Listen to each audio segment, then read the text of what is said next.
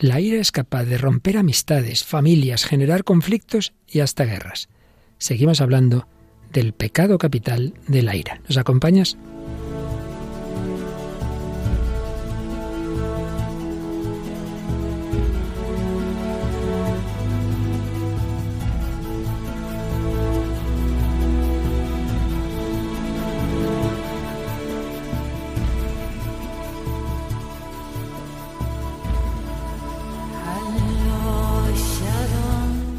El hombre de hoy y Dios, con el padre Luis Fernando de Prada.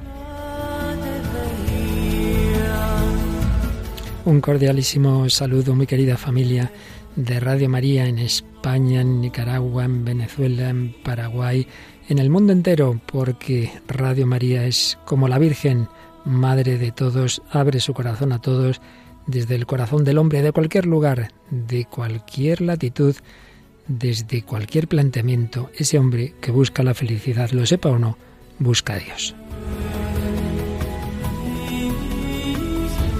Y Radio María quiere hablar con ese hombre, con esa mujer, con ese joven, con ese adulto, con todos y cada uno. Y aquí abrimos el corazón porque lo abre Jesucristo, porque nos abre su amor, su misericordia, para que se sanen las heridas de ese nuestro corazón herido por el pecado capital, por los pecados capitales, por tantas situaciones difíciles en nuestra vida, en nuestra historia, en nuestra familia, en nuestra sociedad. Estamos, seguimos hablando del corazón herido, de Jesucristo que sana nuestro corazón. Nos acompaña Paloma Niño. Un saludo muy cordial. Gracias, Paloma. Un saludo para Luis Fernando y a todos los oyentes de todos los lugares que nos escuchan. Bueno, y de entre esos oyentes que nos escuchan, siempre nos traes algún comentario, algún saludito también, ¿verdad? Sí, hemos hecho alguna recopilación de los comentarios que hemos recibido a través de la página de Facebook del programa que lleva el mismo nombre, El hombre de hoy y Dios. Y por ejemplo, Mari Carmen Santos nos dice, que todo este tiempo de cuaresma nos sirva para reflexionar, que seamos buenos con nosotros mismos y con los demás. Y para ello pues ayudan también estos programas. Mari Carmen Velázquez dice que siempre está esperando el programa, que le parece excelente para aprender un poco más cada día y que el Señor derrame muchas bendiciones a usted, Padre, y a todo su equipo. Beatriz Paco Busmón nos dice, contra la ira, que es el tema del que estamos hablando actualmente, contra la ira pidamos a Dios la paciencia, que ella todo lo alcanza. Tere Monge nos dice también, Dios les guarde y les bendiga, me encanta su programa y lo abordan de una manera real. Saludos desde Nicaragua. Y desde Nicaragua también Javier nos manda saludos, nos dice que no se pierde ningún programa y que el tema es muy relevante. Parece ser que hace referencia al tema que estábamos hablando antes de otra, otro de los pecados capitales, la soberbia, porque dice que allí, pues, en las dictaduras que sufren, eh, los gobernantes se sienten dueños del país y de todos y no, no tienen en cuenta a Dios. Pues sí, eso pasa en muchos lugares, pero también pasa en nuestros corazones, en nuestras familias también con frecuencia. A veces hay esa violencia doméstica. Hoy hablaremos de una película que tiene que ver con esa violencia, ¿verdad, Paloma? Sí, vamos a hablar de la película española Te doy mis ojos. Y bueno, como siempre, en un diálogo con la cultura, sí, con el cine, pero, pero también, naturalmente, en este bloque con la psicología. Seguiremos aprovechando las enseñanzas del profesor Manuel Villegas, Psicología de los Siete Pecados Capitales, de Martín también Echavarría, que nos recoge la enseñanza de Santo Tomás, de Aristóteles, en relación con la psicología contemporánea. Pero luego todo ello salpicado con la música. Traemos un grandísimo cantante inglés. Sí, hoy vamos a escuchar una canción de Sting y bueno, es la que está en el álbum de Soul Cage. Sí, las, las jaulas del alma una famosa canción que hace alusión a la muerte de su padre. Traeremos más canciones si Dios quiere, a ver cómo andamos de tiempo, y nos traes, Paloma, siempre algún testimonio que nos anima a esperar la conversión de cualquiera. Sí, hoy vamos a escuchar el testimonio del que ahora es el padre Antonio Salinaro, fray Antonio Salinaro, pero bueno, que no siempre su vida fue pues del todo buena, ¿no? pues luego nos lo cuentas. Pues vamos adelante con esta edición 308 del Hombre de Dios, segundo programa dedicado al pecado capital de la ira, lo que implica, sus consecuencias, la agresividad, los problemas psicológicos, en fin, tantas heridas, pero con la confianza de que siempre al final el amor, la misericordia, la paz de Cristo vencerán.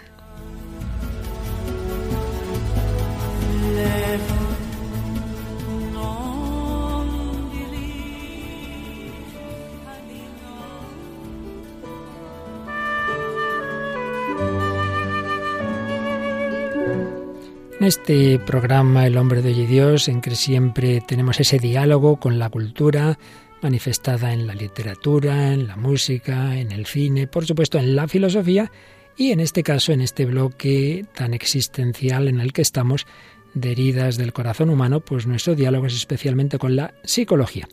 Para ese diálogo, uno de los textos que estamos usando, porque tiene muchísimo que ver con lo que aquí vemos, es Psicología de los Siete Pecados Capitales del psicólogo Manuel Villegas, que pues desde esa perspectiva psicológica habla de estos temas y nos viene muy bien para ese diálogo. Muchas veces vemos cosas muy parecidas en el análisis psicológico, fenomenológico, a las que siglos antes podría decir Santo Tomás de Aquino o más siglos antes Aristóteles. Ya habíamos recogido algunas ideas de este psicólogo de hoy día y hoy seguimos recogiendo alguna más. Por ejemplo, cuando señala con mucha razón que la ira más el odio es la madre de todas las batallas.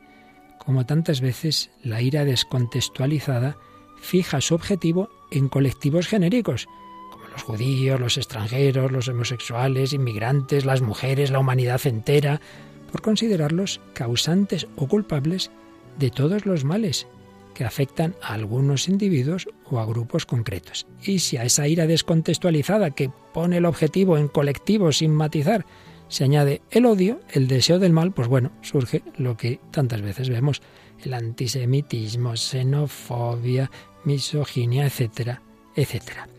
Y bueno, recuerda algunos casos, personas que han cometido asesinatos, pero recuerda también pues personajes trágicamente famosos como Adolfo Hitler, que escribió aquel famoso libro Mi lucha Mein Kampf o como se diga en alemán, donde pues creía tener motivos para todo lo que iba a hacer, razones que justificaban, le parecía él, su ira. ¿Qué razones? Pues que a veces claro, algún fundamento podían tener. Por ejemplo, es cierto que el final de la Primera Guerra Mundial pues fue con una humillación al pueblo alemán. Entonces, una paz injusta impuesta por el Tratado de Versalles, pues daba pie a ese resentimiento que muchos alemanes sentían y que Hitler pues supo capitalizar. La identificación personal con tal humillación, en la que claro, luego estaba su narcisismo despótico, le hizo sentirse legitimado para resarcirse de las pérdidas sufridas en el pasado. Y fijaos algunas frases que escribía Hitler ante Dios y el mundo. No sé qué idea tenía de Dios este hombre. El más fuerte tiene el derecho de hacer prevalecer su voluntad. La vida no perdona la debilidad. Toda la naturaleza es una formidable pugna entre la fuerza y la debilidad, una eterna victoria del fuerte sobre el débil. Claro, pues eso aunque fuera utilizando la guerra y la violencia como medio, por eso escribía también. Lo esencial para el éxito es un trabajo permanentemente constante y regular de la violencia. La lucha es el padre de todas las cosas. Cuando se desencadena una guerra, lo que importa no es tener la razón, sino conseguir la victoria. Al vencedor no se le preguntará si decía la verdad, Menuda frase. Aquí no importa la razón, no importa la verdad, importa triunfar. Se creía llamado a salvar a la humanidad, estirpando sus partes insanas. Debo cumplir con mi misión histórica. Bueno, pues a veces nos encontramos con esos atentados, especialmente se dan bastante en Estados Unidos, de repente un joven entra en un instituto, se lía a tiros. Pues por ejemplo, en 2014 Elliot Rodger era un joven que entró en la Universidad de Santa Bárbara, en California, mató a seis estudiantes, hirió a otros trece y luego se suicidó. Bueno, pues encontró un manifiesto de 140 páginas en el que describía toda su vida desde la infancia hasta ese momento, momento en el que tomó la decisión de resarcirse de lo que consideraba la injusticia que la humanidad, particularmente las chicas, habían cometido con él, al rechazar siempre sus propuestas amorosas. Y aquí se veían motivaciones narcisistas de las que ya hablamos en otros programas. Cuando pienso en la vida increíble y gozosa que podría haber vivido si las chicas se hubieran sentido atraídas por mí, todo mi ser se inflama en odio. Me han denegado el derecho a una vida feliz. Como venganza les quitaré la vida. Es justo. No soy parte de la raza humana. La humanidad me ha rechazado. Yo soy más que humano, soy superior a todos. La humanidad es una especie desagradable, depravada, malvada. Mi propósito es castigarlos a todos ellos. Yo seré un Dios poderoso castigando a todos los que considero impuros y depravados. Madre mía. Pues no penséis que es que había un informe psiquiátrico de este chico que ya se sabía que es que estaba mal. Pues no, no, nunca había recibido un diagnóstico de este tipo. Por eso señala Manuel Villegas que muchas veces enseguida pensamos que eso es un trastorno psiquiátrico y dice, bueno, pues no necesariamente. Aquí podría haber una ideología muy equivocada y un mal desarrollo moral y eso le fue llevando a ese narcisismo, pero bueno, pues como lo pudo ser Hitler u otras personas que, que en la vida han hecho cosas semejantes también. Recordáis aquel joven que en una isla de, de Noruega pues arremetió contra las juventudes socialistas que estaban allí, mató más de 70, 70 jóvenes, desde unos planteamientos de carácter xenófobo, tampoco se veía una enfermedad mental. Y es que, pues todos nosotros estamos sujetos a esos errores ideológicos que nos pueden corromper y a esos pecados capitales que hacen que nuestro corazón, en vez de amar, vaya adelante hacia el odio. Seguimos hablando de estas heridas que el pecado, que el pecado capital, la soberbia, la ira, la vanidad, hacen en nuestro corazón, pero siempre sabiendo que si nos dejamos sanar por el médico, Jesucristo es capaz de hacerlo.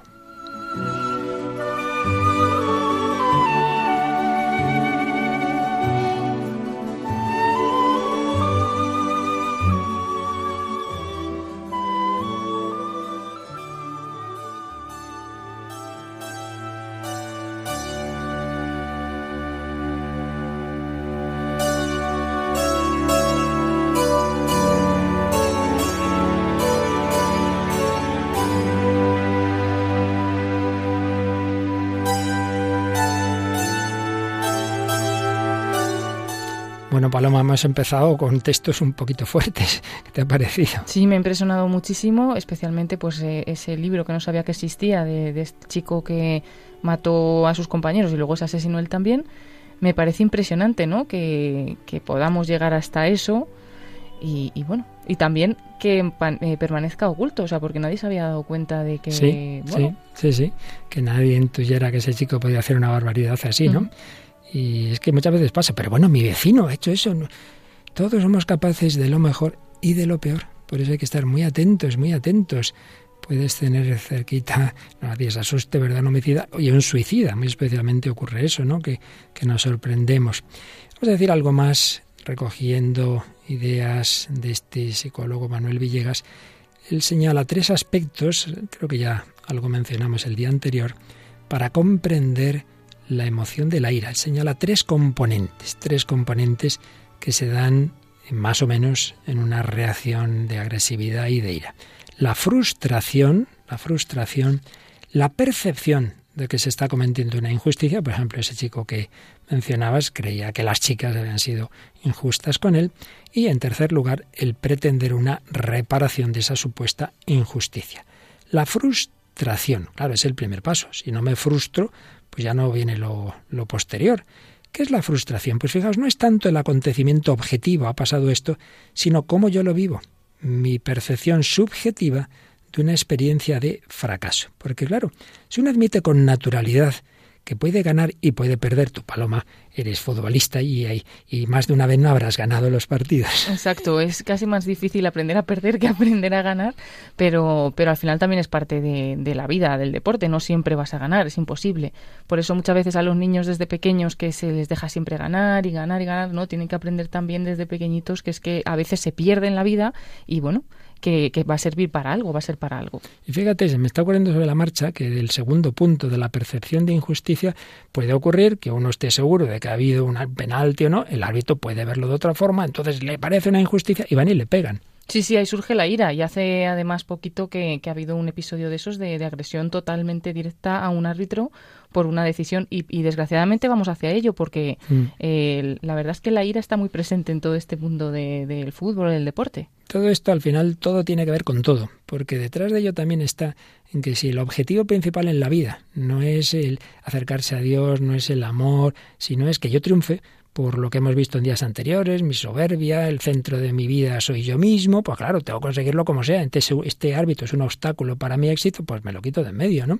O peor, pues a tiros como en los casos que decíamos antes. Bien, pues primer paso, la frustración ese fracaso, pero no admitido como algo normal, que a veces se gana, a veces se pierde, a veces sacas matrícula, aprobado o suspenso, pues ya está, no vamos a pegar al profesor, hombre, tranquilo.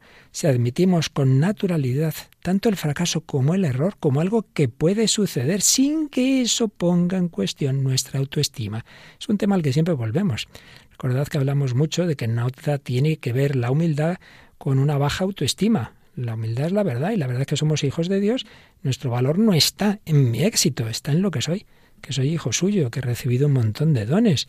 Pero si uno mm, se fija demasiado en sus logros, en sus resultados, si esos no llegan, si hay fracaso, pues el fracaso nos hunde, cuando en realidad el fracaso puede y debe convertirse en una ocasión de aprendizaje, por supuesto en cristiano, de practicar la humildad, de parecerme a Jesucristo.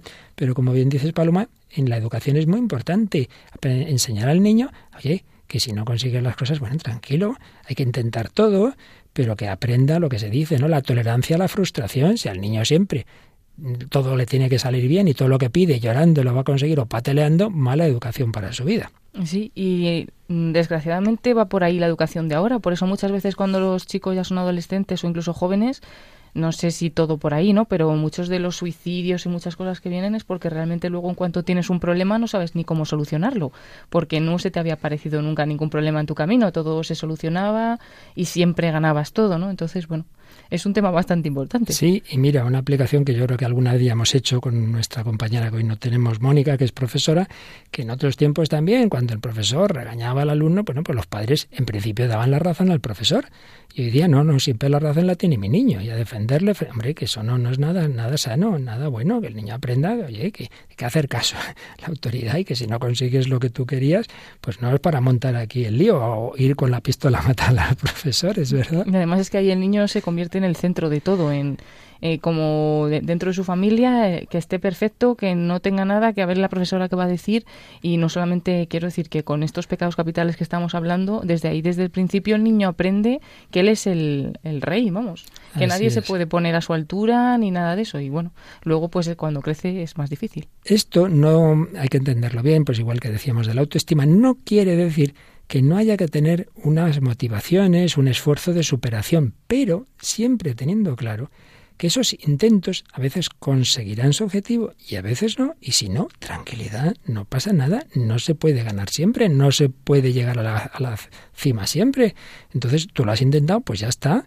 Así, hay que luchar por superarse, sí, pero no caer en esa, esa incluso depresión por esa frustración de que no ha conseguido lo que yo intentaba. Primer elemento, esa percepción de la frustración. Segundo elemento, que uno le parece que le han hecho, que han cometido con él una injusticia. Cuando el no haber alcanzado el objetivo no ha venido de mi poca capacidad, sino de impedimentos externos, malintencionados o no, que se han interpuesto en mi camino, entonces para mí ha sido una injusticia y eso puede derivar de agravios, agresiones externas, ataques, difamaciones, robos, violaciones, etcétera, etcétera. Entonces, uff, la ira ya va a ser tremenda. Esto es, esto es capital, es capital y no solo a nivel personal, sino muchas ideologías tienen como base eso, eh, azuzar, mirad la injusticia que se está haciendo con nosotros, esto no puede ser. Entonces se azuza esa ira, la violencia, se calienta la manifestación, una manifestación que a lo mejor era pacifista acaba tirando ahí, cargándose de todo, haciendo destrozos o incluso a pedradas que a poco matan al policía, pero hombre, ¿esto qué es? Y eso ya es peor, porque la reacción a la frustración sin más, puede quedarse en rabia, pero si además percibo una injusticia, pues ya voy a atacar. Voy a atacar porque el fallo no es mío, no acepto la culpa, me indigno, reclamo y ya viene el tercer paso. la restitución. Hay que reparar la injusticia. Esto no puede ser. Y a veces, pues con el sistema más básico, ojo por ojo, diente por diente, la venganza.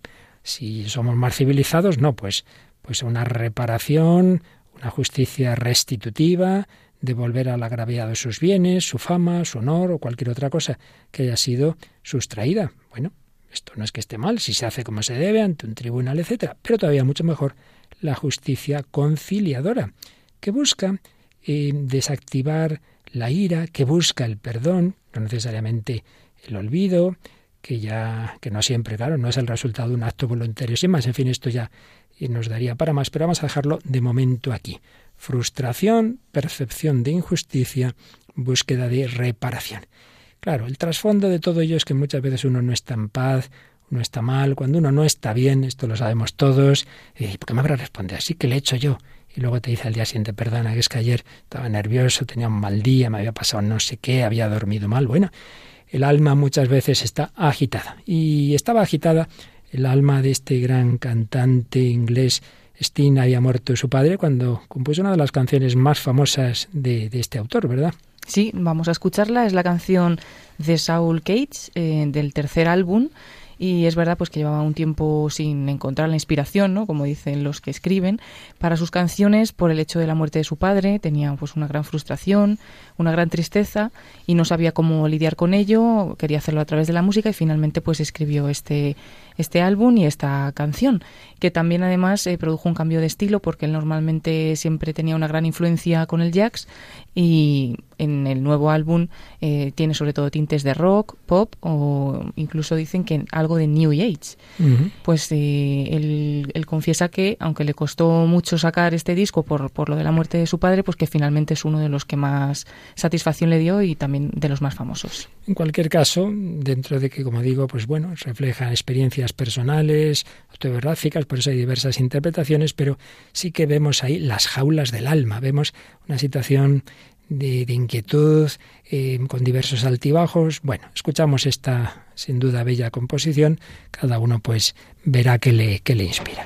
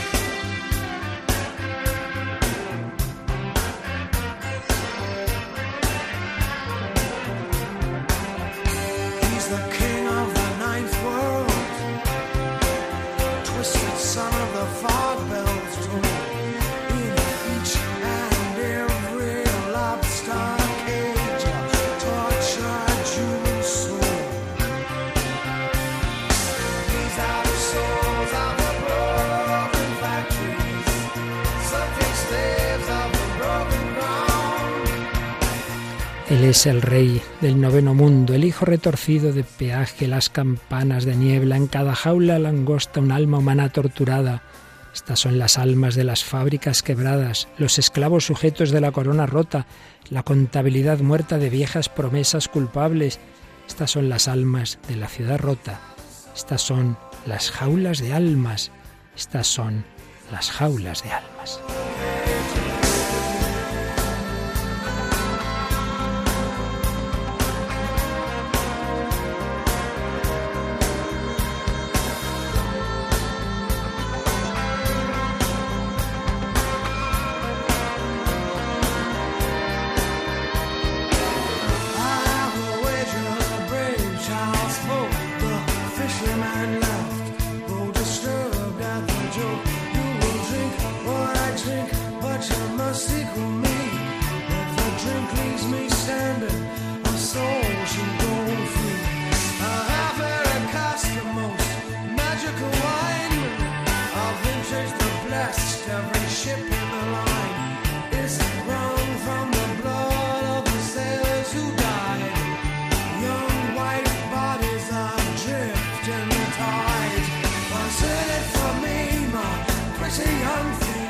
¿Qué hay para mí, mi linda joven? ¿Por qué debo silbar cuando el pájaro enjaulado canta? Si pierde una apuesta con el rey del mar, vas a pasar el resto del tiempo siempre en la jaula conmigo. Estas son las jaulas del alma. Estas son las jaulas del alma.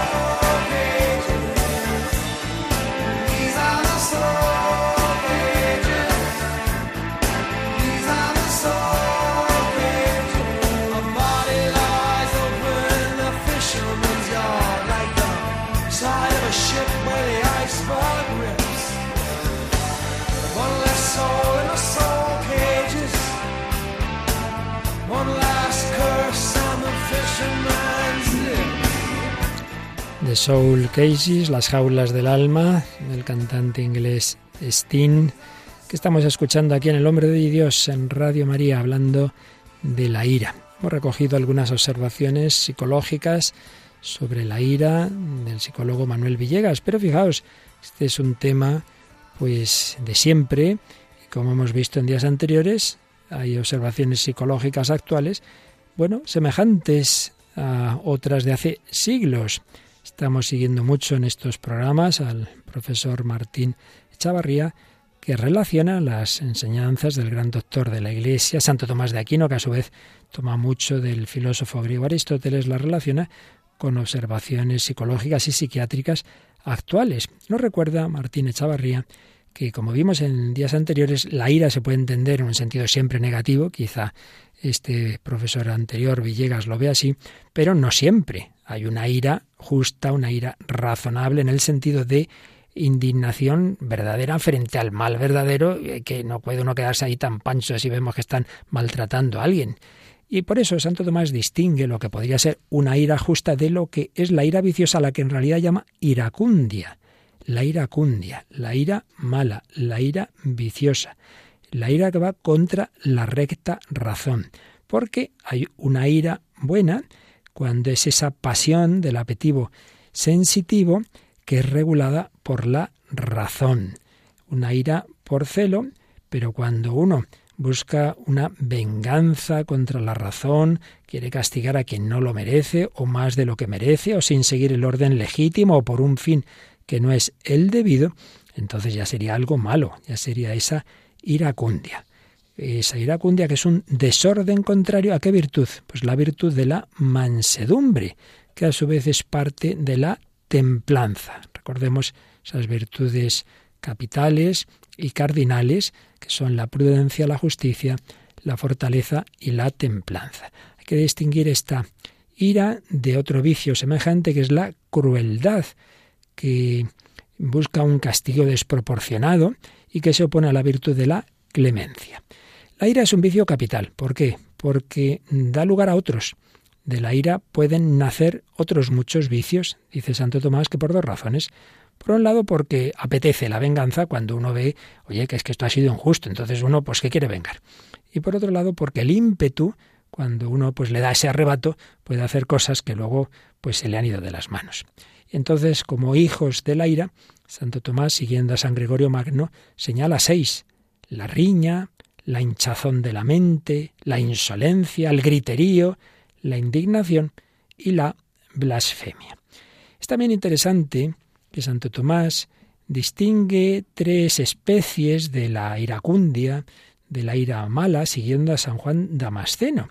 Por cierto, hay quien muchas veces con esa facilidad con que se dicen cosas del pasado, muchas veces dice, bueno, es que los antiguos, los medievales, pues siempre atribuían al demonio todas las cosas psicológicas y todas las locuras, es que estaban poseídos. Mentira, mentira. Los santos padres y por supuesto Santo Tomás sabían distinguir perfectamente lo que eran problemas orgánicos, lo que llamaríamos enfermedades psiquiátricas.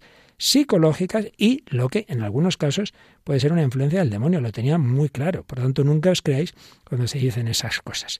Bueno, pues fijaos, por ejemplo, que, con palabras de la época, por supuesto, que finura tiene Santo Tomás cuando distingue tres tipos de ira que, que podemos ver, de ira mala, de iracundia. Y él la llama la hiel, la manía y el furor. La hiel es la ira que se enciende con facilidad pero pasa rápidamente. Personas mmm, seguidas saltan, pero luego se les pasa, se les olvida. En cambio, la manía es la que dura mucho tiempo, porque uno se ha quedado muy tocado, está muy triste, a lo mejor no dice nada, pero le notas que le pasa algo. Y la tercera, el furor, es la que no se pasa hasta que no se ha cumplido la venganza. Es la más peligrosa, porque se está esperando el momento. Entonces, Santo Tomás, en base a esas tres especies de ira, habla de tres tipos de personalidad irascible, que llama los agudos, eso es que enseguida se enfadan y luego se les pasa, los amargos, que tarda en pasárseles, se lo tragan, y los difíciles, que son vengativos. Entonces, la hiel, sí, se enciende enseguida, eh, pero, pero bueno, se pasa también enseguida. Pero en cambio la manía es, es, es, en el fondo es más peligrosa. Pero antes de pasar a ella, eh, señalemos también que estos agudos, esos de la hiel, esos de la ira rápida, pues hoy los llamaríamos irritables. Eh, se encienden de ira aún por una causa eh, leve y rápidamente. Pero, como decimos, la ventaja es que se les pasa rápido. Son esos de temperamento colérico. Pues bien, Martín Echavarría dice que podríamos relacionar este tipo de personalidades de las que hablaba Santo Tomás con los que un gran famoso psiquiatra, Schneider, hacía una clasificación de psicópatas y ahí hablaba de los explosivos. Personas que montan en cólera la mínima ocasión, individuos irritables, coléricos, que descargan al exterior su propia excitación con reacciones primitivas. Cualquier palabrita desencadena una reacción imprevista, explosiva. Por tanto, agudos que hoy podríamos llamar quizá explosivos. Segundo, los amargos, que conservan por mucho tiempo esa pasión por dentro, están tristes y no te lo dicen, es peor. ¿Qué le pasará? Pero dímelo. Mejor es el que se enfada y ya se le pasa. No, no, ahí están. Entonces no hay manera de ayudarles. Y esto Santo Tomás pues los llamaba también eh, amargos y melancólicos. Los podríamos relacionar, señala Martínez Chavarría, con los psicópatas depresivos de Schneider que sufren en forma más o menos duradera de un humor deprimido, de una visión pesimista, escéptica, con experiencias penosas que se vuelven profundas, vividas durante largo tiempo. Finalmente, los difíciles, los que se enfadan y mantienen su enojo con un vehemente deseo de venganza, y hasta que no cumplen la venganza, no cesa la ira. Estos difíciles, pues eh, podríamos incluso ver ahí una relación con, con el sadismo. En fin, es una situación, una especie peligrosa que puede dar lugar, bueno, pues a lo que hemos visto antes, a auténticos crímenes, incluso eh, al trastorno antisocial de la personalidad, lo que Snyder llama psicópatas fríos, personas que las ves tranquilitas, cuando menos te lo esperan, pues cometen una barbaridad, psicópatas fríos que no tienen sentimiento de culpabilidad, que no se quedan tranquilos con ese desahogo de su enfado, sino que se lo guardan todo. En fin, Paloma, eh, cosas interesantes y a la vez pues nos dejan un poquito preocupados, ¿verdad? Sí, la verdad es que em, eh, realmente podemos puedo encontrar casi en mí todas esas iras, ¿no? Diferentes. veces el que saltas enseguida, a veces que te lo tragas y luego estás ahí tres días y yo creo que nunca haces venganza para quedarte ese tercer tipo, yo creo que nunca, Paloma. Primero y segundo, todos tenemos alguna vez el enfado pronto, los que tenemos un carácter más vivo, o las veces esa que dice, pero ¿qué te pasa? Dímelo. No, no, no me pasa nada. está ahí el otro, hay cuatro días con mala cara, pero dímelo. Esto pasa en las familias y en las comunidades religiosas de todas partes, ¿eh? Sí, sí. Es mejor decirlo cuanto antes. Cuanto antes. Bueno, pues vamos a ver un aspecto ya incluso dramático y trágico de cierto tipo de iras, basado también en una percepción absolutamente errónea de una persona que se da, por desgracia, cada vez más en la relación entre hombre y mujer y hablamos de ese maltrato, de esa violencia que, que tanto daño hace y que particularmente vamos a verlo en una película concreta donde aparecen algunas de estas ideas psicológicas que hemos mencionado y aparece un hombre pues que, que, intenta querer a su mujer pero tiene una en la cabeza una manera de ver la relación que es que con esa idea no hay nada que hacer o poco que hacer aunque se intenta. Vamos a ver de qué estamos hablando pues hablamos de la película Te doy mis ojos, una película española de 2003 dirigida por Iciar Boyaín, que por cierto también se llevó el, el Goya, el premio Goya a mejor dirección de esta película y protagonizada por Laia Marul y Luis Tosar, que también se llevaron los premios Goya a mejor interpretación femenina y mejor interpretación masculina protagonista. Y bueno, pues sí es ese tema, ¿no? Pilar, eh, que es la protagonista, Laia Marul, eh, huye en plena noche de su casa, situada en un barrio periférico de Toledo y se lleva consigo a su hijo de ocho años. Busca refugio en casa de una hermana porque es víctima de violencia doméstica, intenta rehacer su vida y empieza a trabajar como cajera en una iglesia, cajera de visitas turísticas, en la iglesia que alberga el cuadro del entierro del conde de Orgaz. Santo Tomé, en Toledo, en efecto. Eso es. Y comienza a relacionarse con otras mujeres eh, pero mm, hay un momento en el que su marido Antonio emprende su búsqueda de nuevo y promete cambiar, buscar ayuda de un psicólogo y Pilar le da una nueva oportunidad. Eh, pero bueno, mm, de nuevo vuelve a caer en esa violencia doméstica y más o menos esa es la sinopsis, tampoco vamos a contar mucho más. No digamos más. Simplemente vamos a escuchar un par de escenas porque ahí podemos ver algo de esto que hemos mencionado, como más allá de que uno tenga unas reacciones más o menos coléricas, espontáneas y tal, hay un problema en la cabeza, unos pensamientos, una manera de juzgar la realidad, que eso es lo que hay que, eh, sobre todo, ir a reeducar. Entonces, Vamos a escuchar en primer lugar un momento de terapia de grupo. Hay un grupo de hombres que están con el terapeuta y van contando pues su situación con sus mujeres. Bueno, vamos a escuchar cosas, algunas un poco sorprendentes, pero debe de ser así, lamentablemente. Me temo, vamos a escuchar. Venga, a ver. Eh, Javier, ¿por qué dices que tu mujer está mal? Porque está histérica perdida. No da pie con bola. Ahora resulta que va diciendo que la pego, la he pegado y tal. Bueno, alguna vez le he dado algún empujón, pero vamos, eh, eso no es pegar. En realidad, en todas las parejas no hay algún roce en algún momento dado. Bueno, entonces, ¿qué pasa? Que es que no te hace lo suficiente motivo, porque a mí me hace motivo por un tubo. Por eso precisamente es porque ella, es que me provoca precisamente para que yo la pegue. Es que, es que yo digo una cosa, la mujer tiene mucha manera de volverte loco perdido. Hay otra solución. no, no, no, motivos no coño, pero eso tú te, a, mira, a ti te entra una cosa porque tú dices, yo me y le, le, metes. ¿Solucionas el problema con eso? Pues mira, yo no sé si será la solución, pero yo le meto un guantazo y se queda más suave que con guante. Yo lo que quiero es estar tranquilo. Bueno, vale, vale, también la mujer te maltrata a ti, que de eso no se habla aquí. Quería presentaros a Julián. Hola. Hola. Él estuvo aquí con nosotros hace dos años. Bueno, pues eso, tuve aquí hace dos años y, un poco como vosotros, ¿no? Que también me pensaba que todo esto era como normal, ¿no? Lo de pegar, que era una cosa como fácil, que, era, que no tenía importancia. Y bien, de hecho me encontraba a gusto porque así ella me respetaba, estaba callada y me daba la impresión de que así pues me tenía como respeto y que me sentía como más seguro en casa, ¿no? Y eso fue así hasta que me di cuenta que, que no es así, que estaba jodida la tía, que estaba acojonada, muerta de miedo cada vez que entraba. La tenía anulada. Pero a ti no te hacían motivos para que la pegaras. Bueno, motivos, ¿cuáles son los motivos? Pero ya te provocaría. No sé. O me provocaba yo mismo. Y. Bueno, una de esas noches que llegas un poquito más calentito a casa, ¿no? Sales por ahí y tal. Pues me pasé. Vale, me pasé y. Y bueno, pues nada, la. En fin, la dejé. La dejé inconsciente, o sea, la. O sea, yo la di muerta. Yo la vi muerta y. Y ahí hay algo que. que se te dispara un poco más, ¿eh? Bueno, Paloma, ¿cómo te estás quedando al escuchar este corte de esta película Te doy mis ojos? Sí, muy impresionada, ¿no? Por, por digamos, la idea que tienen todos ahí, todos esos hombres, de que realmente pegan con razón. O sea, porque dice, bueno, mi mujer me saca de quicio o es que así se queda tranquila y me deja en paz. O sea, que tampoco le ven del todo la gravedad. me parece bien, ¿no? Que llevan luego a este otro a decir, otro que no veía tampoco la gravedad hasta que la mató finalmente. Bueno, parece que, no, parece que no, pero bueno, que casi, casi. Y, para que un poco se den cuenta de algo, pero yo no sé si se darán cuenta de algo, pero no mm, me impresiona no esa normalidad, como que no pasa nada y también por, eh, no sé, están ahí como situados, como si tuvieran derecho a hacerlo. sí, algo sí, sí, tremendo. Por eso es muy importante que analicemos, analicemos los pensamientos que tenemos. ¿eh?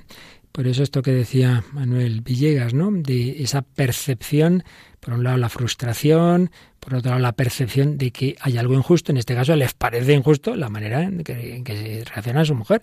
Bueno, entonces luego hay otro momento de terapia personalizada del terapeuta con el protagonista masculino que se pone nervioso porque llama al móvil de su mujer, esta no le coge el teléfono, entonces ya empieza a pensar cosas. Y aquí se hace un análisis, está, yo creo que está bien planteado. Dice, bueno, a ver, pero ¿qué, viene a tu cabeza? Vamos a analizarlo. No te dejes llevar sin más. Vamos a escuchar este, este diálogo también de Te doy mis ojos. No la toqué, te juro que no la toqué. Esta vez no, Antonio. Pero muchas otras veces sí. Y tienes que aprender a parar mucho antes. Venga, saca tu cuaderno. Quiero que apuntes paso a paso lo que piensas cuando llamas a Pilar y no te contesta. Venga, yo te ayudo. ¿Qué pasa cuando llamas a Pilar y no te contesta? Lo que te cabrea son los pensamientos que eso te provoca. Y eso es lo que vamos a cortar. ¿Qué piensas? Es que lo ha apagado porque no quiere que sepa dónde está. ¿Y no quiere que lo sepas por? No sé. No sé. No sé, prefiero no saberlo. ¿Porque te está engañando? Venga, Antonio, si no lo dices no podemos desmontar esa idea. ¿Y cómo la desmontamos?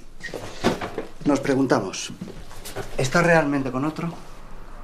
Respuesta racional.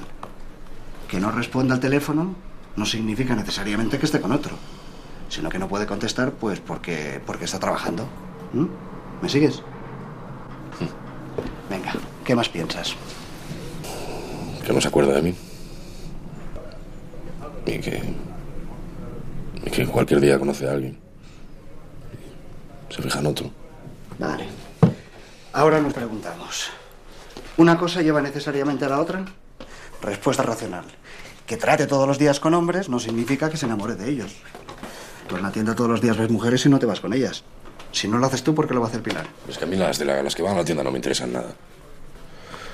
Es que yo no quiero líos. Yo, yo lo único que quiero es una relación normal. ¿Normal?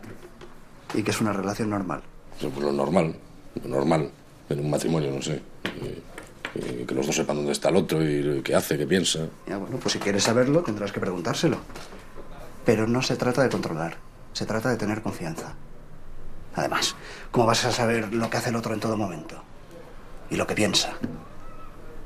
Y lo que sueña. Bueno, pues otro diálogo interesante de esta película Te doy mis ojos. ¿Qué te ha parecido, Paloma?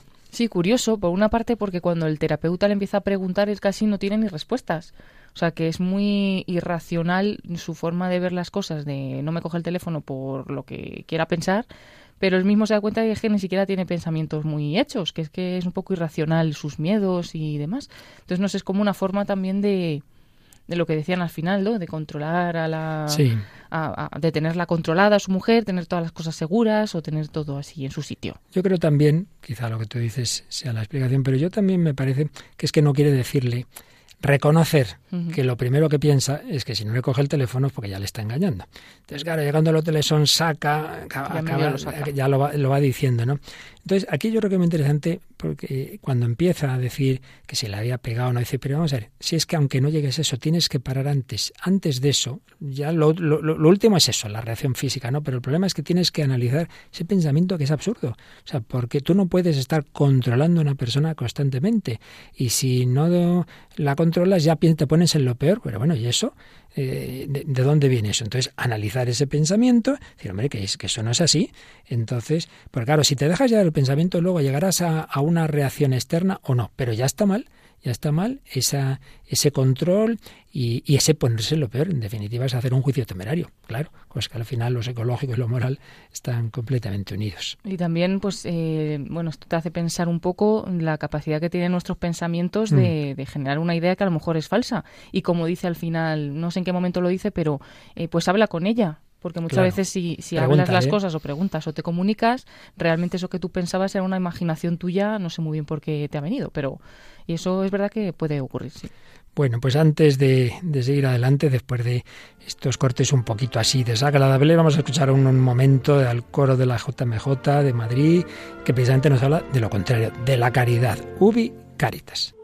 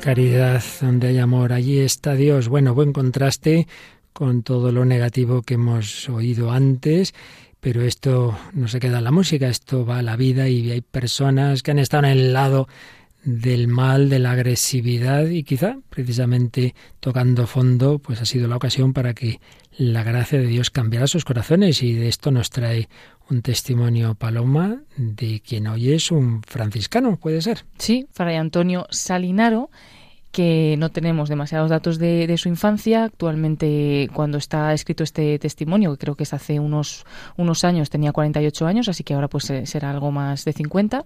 Y cuando era todavía un chaval, ingresó como marinero en la Armada, un trabajo que pues le hacía muy feliz pero em, siendo también chaval y como ocurre muchas veces, eh, hizo mm, lo que hacen muchos jóvenes, ¿no? Se dejó llevar, hacía lo que todos hacían, así que se metió un poquito en el mundo de las drogas y claro, lo que nos imaginó es que en las Fuerzas Armadas le iban a hacer un día cualquiera un control de orina, dio positivo y fue despedido perdió un trabajo que le gustaba y él cuenta que se sintió en ese momento fracasado. Durante un tiempo estuvo sin trabajo, vagando sin rumbo, hasta que bueno, quiso reponerse un poco y, montó una pequeña papelería para era bastante joven, pero sin embargo, pues con este trabajo vivía y vivía bien. Como empezó a tener dinero, salía todas las noches, eh, iba de mujer en mujer, se relacionaba con malas compañías y se metió mucho más a fondo con el consumo de drogas. Empezó con el éxtasis, la cocaína y de ahí pasó a la heroína. A tal nivel era el consumo al que llegaba que muchas veces no se acordaba de nada de lo que había hecho la noche anterior y al amanecer del día siguiente encontraba en su cuerpo signos de violencia que no sabía ni de qué eran y tampoco sabía el dinero que se había gastado. O sea, no, ya llegaba un momento en que perdía totalmente la conciencia. E incluso, pues uno de estos días en los que se había pasado, eh, llegó a levantar la mano a su madre y amenazarla, porque cuando empezó a quedarse sin dinero, porque ese mundo de la droga pues no lo sostenía bien económicamente, pues empezó a, ser violento con su madre y un día incluso llegó a, a levantarle la mano y amenazarla de muerte muerte. Él ya estaba en el infierno, pero dice que todavía no se había dado cuenta de que, de que lo estaba. Y el punto de inflexión fue cuando un día eh, estaba en su, en su papelería y entraron dos narcotraficantes que se presentaron allí, bajaron la reja por dentro y le dieron una paliza brutal. Él no sabía el motivo de estos golpes, pero dice que ese incidente le abrió los ojos, se hizo consciente de la mala vida que estaba llevando y que la heroína hasta ese momento le había dominado totalmente. Entonces pidió ayuda a su madre para salir de, esa espiral en la que se había metido. A ella misma la había atemorizado muchas veces, amenazado y le había levantado la mano, pero ella, pues eh, como madre que, que, era, no le negó esa ayuda y estuvo en todo momento a su lado, también en los peores momentos del síndrome de abstinencia, cuando empezó a dejar la droga y en tantos momentos en los que pues Antonio no podía incluso dormir por las noches, vomitaba, sufría alucinaciones. Eh, su madre dice que le gustaría que ninguna madre pasara por lo que ella ha experimentado, pero que hoy en día ese dolor que ocurrió ya lo tiene encerrado en un cajón, cree en el hoy, en el futuro y en el hombre en el que Antonio se, ha convertido. Entonces él también cuenta que solo por sus fuerzas no habría podido, le ayudó mucho pues ese apoyo de, su madre, eh, pero tampoco tuvo una ayuda médica ni nada de eso. Sí que fue imprescindible dejar la vida que llevaba y los ambientes en los que se movía. Eso le produjo un cambio radical en su vida que le llevó a una depresión profunda, que suele ocurrir pues muchas veces en estos casos. Él volvió a su trabajo en la papelería, pero su vida era casa trabajo, casa trabajo. Y mientras tanto, eh, sí que dice que se refugió en la, en la, música, en concreto en el Requiem de Mozart. Siempre estaba escuchando el Requiem de Mozart.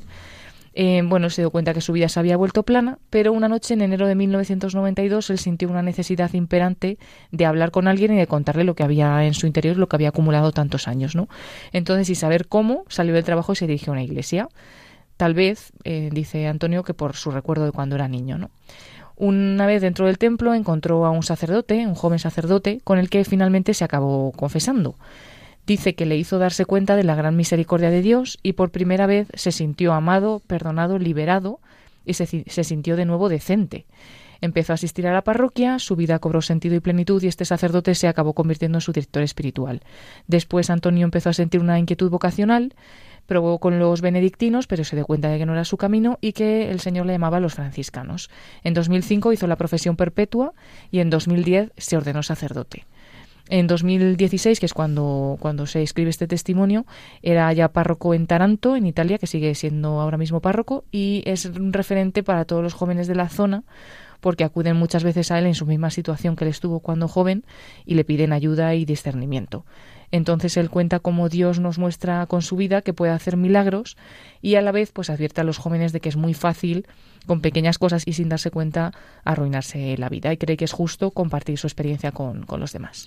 Pues sin duda que sí, nos da mucha esperanza y a tantas personas, tantos padres sobre todo, que sufren por sus hijos en situaciones quizá no tan graves como las de las que vivía este, este joven, pues mucha esperanza. Quien está en la droga, quien está en la violencia, quien pudo haber muerto de esa paliza, hoy es un sacerdote, hoy es un franciscano, hoy es un mensajero de la paz. Pues terminamos con ese amor de Cristo cantado por otro sacerdote, en este caso español, el padre Gonzalo Mazarrasa, que nos habla de ese auténtico amor, el amor que vence el odio, que vence la violencia, que vence la ira. No se trata de dignidad, sino de amor hasta el final.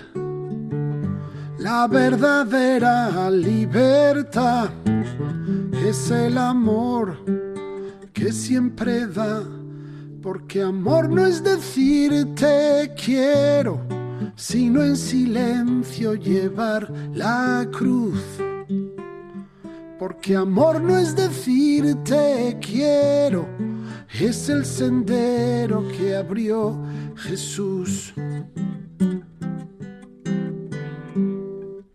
Se habla de solidaridad, pero el amor va más allá. Se predica fraternidad sin el amor es vanidad. Por amor yo todo lo creo, todo lo espero y he de alcanzar. Por amor el mundo es pequeño y hasta los sueños son realidad. No se trata de imaginar que es el amor sino de amar, dar la vida para encontrar solo el amor que hay que sembrar. El amor es como un lucero que me ilumina en mi caminar. Por amor yo todo lo puedo, fuerza dará mi debilidad.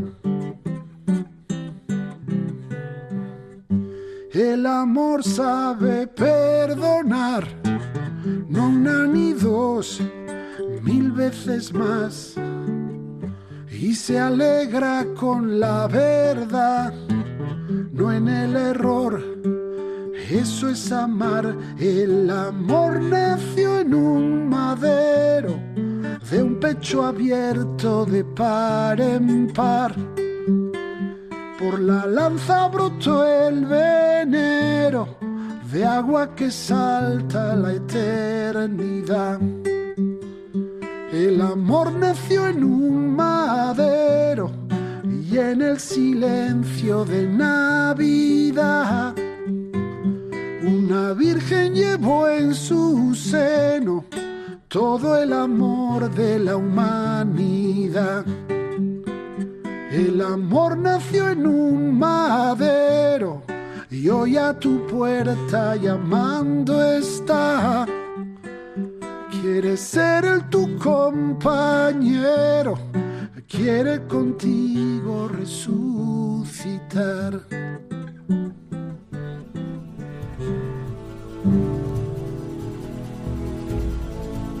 El amor quiere ser tu compañero. El amor, no el odio, no la agresividad, no esa ira descontrolada, no ese dejarte llevar de esa frustración, de esa indignación, de ese ver injusticias por todos lados. Somos frutos de la redención de Cristo, la mayor injusticia de la historia, pero en la que se ha roto la espiral del odio y del pecado. Padre, perdónalos porque no saben lo que hacen, como tantas víctimas nos han enseñado, como en esa maravillosa película de Juan Manuel Cotelo, el mayor regalo pues nos cuenta con historias de auténtico perdón, incluso asesinos de casi toda la familia perdonados por la madre de esos hijos, etcétera. Pues sí, pedimos al Señor ese corazón lleno de amor. Seguiremos hablando, es importante, de este tema, la ira, la agresividad, cómo controlarla, iremos avanzando en esa línea. Bueno, Paloma, pues recordamos a nuestros oyentes que esperamos sus comentarios. Sí, pueden hacerlo a través de nuestra página de Facebook, buscando en el buscador de Facebook el programa por el mismo nombre que tiene el programa, El hombre de hoy y Dios. Y también para algún comentario más extenso o cualquier otra cosa, a través del correo electrónico el hombre de hoy y Dios arroba radiomaria.es. Recordamos también que en la web radiomaria.es, en el podcast, están todos los programas desde hace bastantes años del hombre de hoy y Dios todo bien ordenadito, explicado lo que se ha tratado en cada uno. Y que ahora a continuación, si hemos terminado con música positiva, música que nos eleva a Dios, pues te vamos a seguirnos elevando hasta muy arriba. Hasta muy arriba, tanto como hasta la clave de Dios, porque se llama en clave de Dios el programa y nos está esperando Germán García. No es sol, no es clave de sol, de fa, sino en clave de Dios. Pues en clave de Dios, querida familia de Radio María, queremos estar todos con su bendición, que sigamos caminando hacia el amor eterno que es Jesucristo. Gracias, que Dios os bendiga. Así concluye El hombre de hoy y Dios, un programa dirigido en Radio María por el Padre Luis Fernando de Prada.